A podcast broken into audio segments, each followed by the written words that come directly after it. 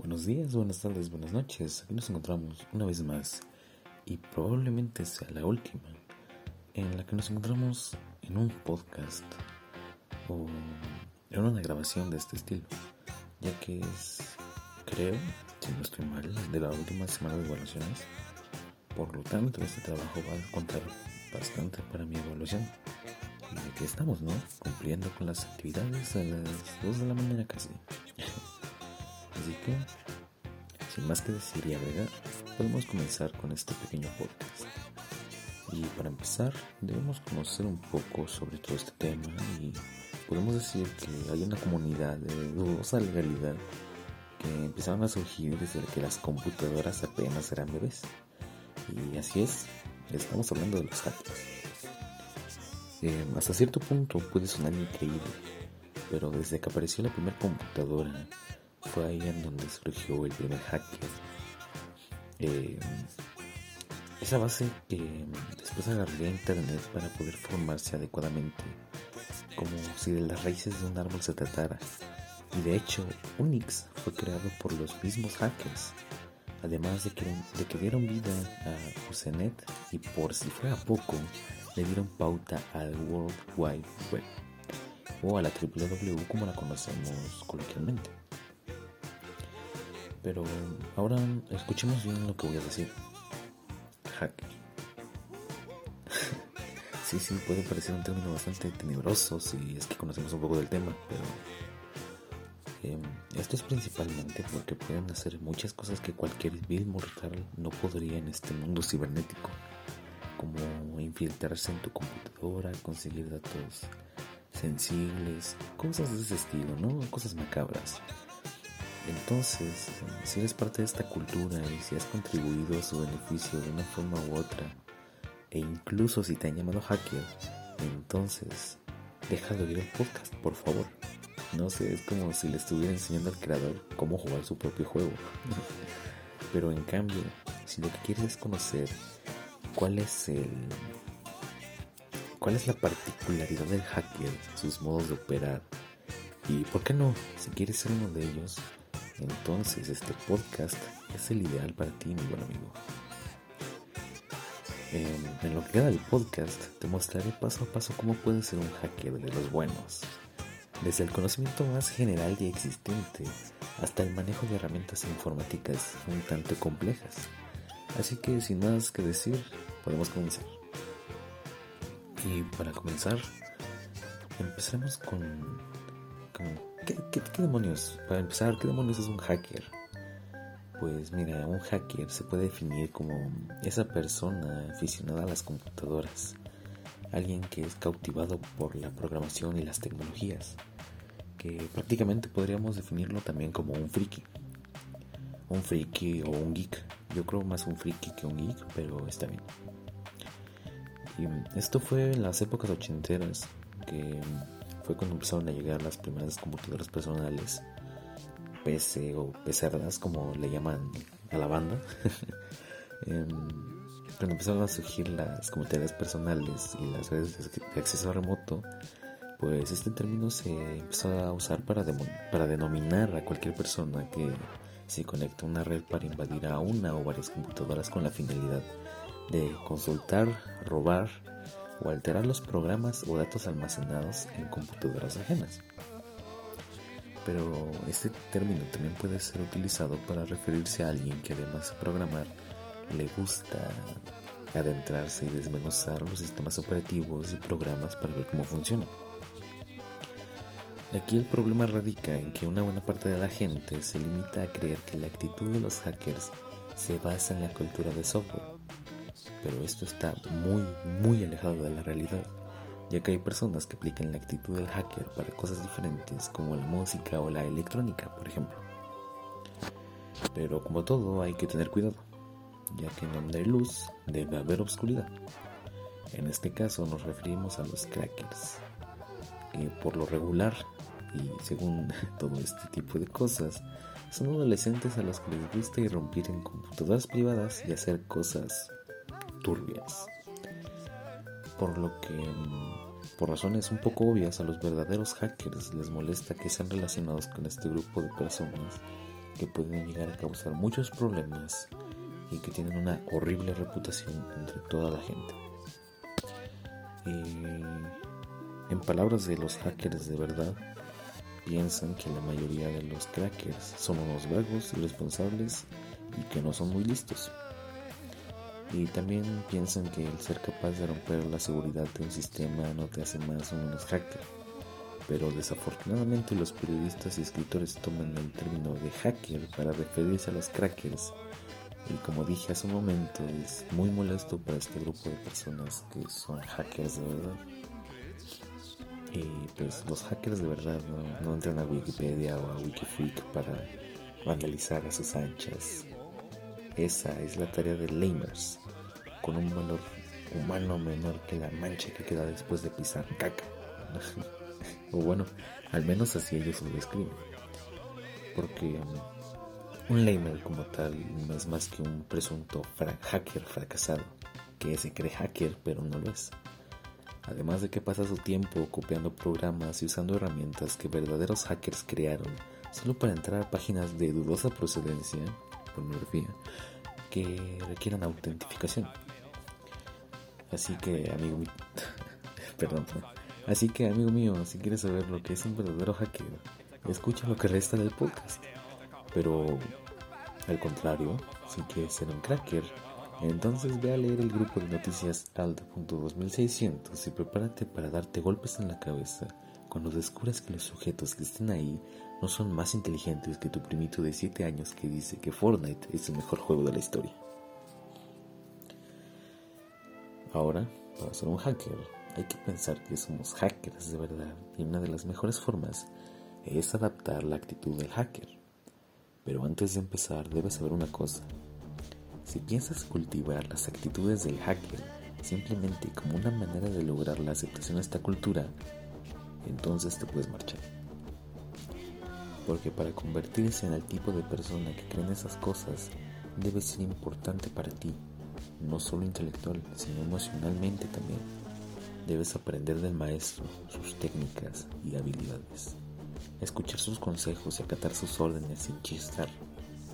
No debatir ni dejarse llevar por banalidades. Solo así podrás convertirte con el tiempo en un maestro y un mentor para que en el futuro puedas albergar aún iniciado bajo tu tutela.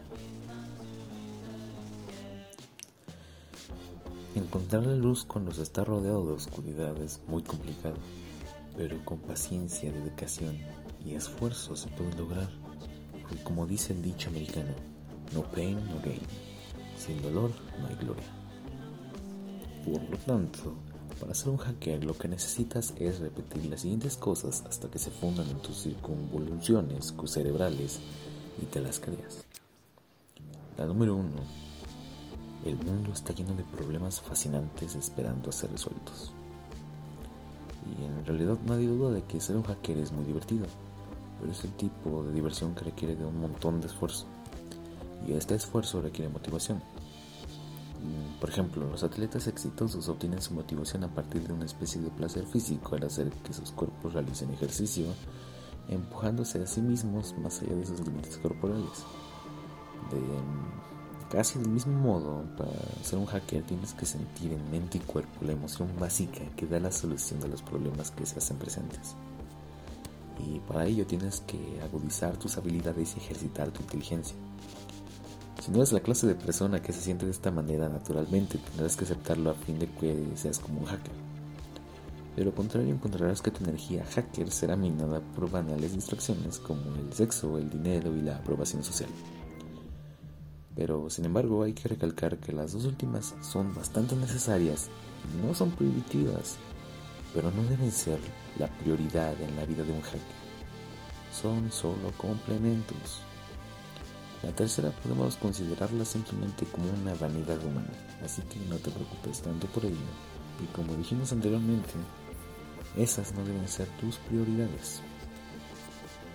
Y el número 2, ningún problema debe ser resuelto dos veces. Esto porque todos sabemos que los cerebros creativos son un recurso muy valioso, no renovable y al mismo tiempo limitado. No deben desperdiciarse en redescubrir el hilo negro cuando hay tantos problemas fascinantes esperando su oportunidad de ser resueltos. Y acerca de lo anterior, una leyenda urbana cuenta que un científico, un profesor eminente que estaba trabajando con unos colegas en un problema que los traía de cabeza durante semanas, repentinamente dio con la solución mientras cenaba con su esposa. Sin pensarlo dos veces, saltó de la mesa y montando en su automóvil partió en rumbo a sus colegas del trabajo. Era tanta la euforia por comunicar su, su hallazgo que el profesor no advirtió la luz roja del semáforo. Un tráiler embistió su pequeño auto matándolo al instante y con él la solución al problema que tantos dolores de cabeza y esfuerzos habían consumido al grupo de científicos. La fusión enfrió. Pero bueno, para comportarte como un hacker, tienes que convencerte de que los hackers de élite poseen un tiempo precioso para pensar. Tan es, tanto es así que podríamos decir que es casi un deber moral compartir información, resolver problemas y entonces dar las soluciones para que otros amigos hackers puedan resolver nuevos problemas en lugar de tener que estar continuamente regresando a los que ya existían. Pero hay que tener siempre una cosa en mente. Y es que ningún problema debe ser resuelto dos veces. Y esto no debe implicar que estés obligado a considerar todas las soluciones existentes como si fueran el santo grial. O que solo hay una solución óptima para cualquier problema dado. Créeme que a veces se puede aprender mucho más sobre el tema Mm, no sobre el tema, sino sobre el problema acerca de lo que no sabíamos antes de estudiar la primera solución, que ya solucionándolo, ¿no? Valga la redundancia. Eh, lo que dije anteriormente está bien y con frecuencia es muy necesario, pero mentalizarnos de que podemos hacerlo mejor sería excelente. Lo que sí no es aceptable son los artificialismos técnicos, jurídicos o las barreras institucionales que impiden una buena solución eh, ser reutilizada y que obliguen a las personas a volver a inventar el hilo negro que tanto estamos hablando y que ha sido el principal problema para este tipo de situaciones. Uno tienes que creer que estás obligado a regalar todo tu producto creativo, aunque los hackers que lo hacen son los que obtienen lo más importante de sus colegas, el respeto. Y para ellos el respeto es el máximo reconocimiento y premio. Una vez obtenido el respeto, muchos te buscarán y te pedirán consejo. Sin embargo, también hay que tomar en cuenta que es compatible con los valores del hacker el vender lo suficiente para poner los alimentos en la mesa, pagar el alquiler y las computadoras y sacar a su chica al cine y a pasear. Siempre es bueno usar tus conocimientos de hacking para mantener a la familia o incluso hacerte rico si así lo deseas. Te lo has propuesto como objetivo. Siempre y cuando no olvides la lealtad que le debes a tu oficio y a tus compañeros hackers mientras estás en ello.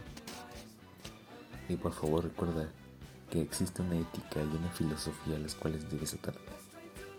Tienes un vínculo místico con los demás compañeros y miembros de esa cofradía que llamamos la, la hermandad del hacker y aun cuando no los conozcas ni de nombre ni de pila ni en persona. Ahora, una vez aclarada toda esta situación de que es un hacker,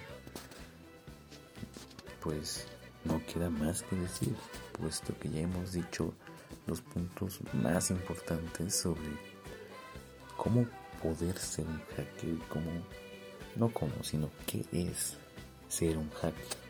De verdad, porque igual muchos confunden esta parte del hacker y el crack, porque eh, es lo que decíamos hace un momento, de los medios periodísticos y todo este tipo de em, comunicaciones nos dicen que un hacker es el que se mete a tu computadora a robarte información y todo este tipo de cosas turbias. Pero ahora sabemos, y me incluyo porque yo en realidad los generalizaba así, que un hacker era eso, ¿no? Pero, como dije hace rato, no es así. Em, hay una diferencia entre un hacker y un cracker. Pero em, ese es el problema, que por lo regular te dicen que un hacker es así y siempre será así. Pero ahora me doy cuenta que no, en realidad. Y creo que muchos con, con esto nos vamos a dar cuenta de que no es así. Entonces, les agradezco que hayan escuchado este podcast que a mi parecer no es muy divertido, pero igual, si te quedaste hasta acá, muchas gracias, valoro tu tiempo y todo lo que conlleva escuchar un podcast. Y nada más. Espero que tengas un buen día, buena noche, buena tarde. Y sin nada más que decir, tal vez nos veamos en otra ocasión si es que así el destino lo quiere. Y por última vez, voy a decir lo que he dicho en todos mis videos. Esta vez no será hasta otra, sino un hasta pronto. Gracias.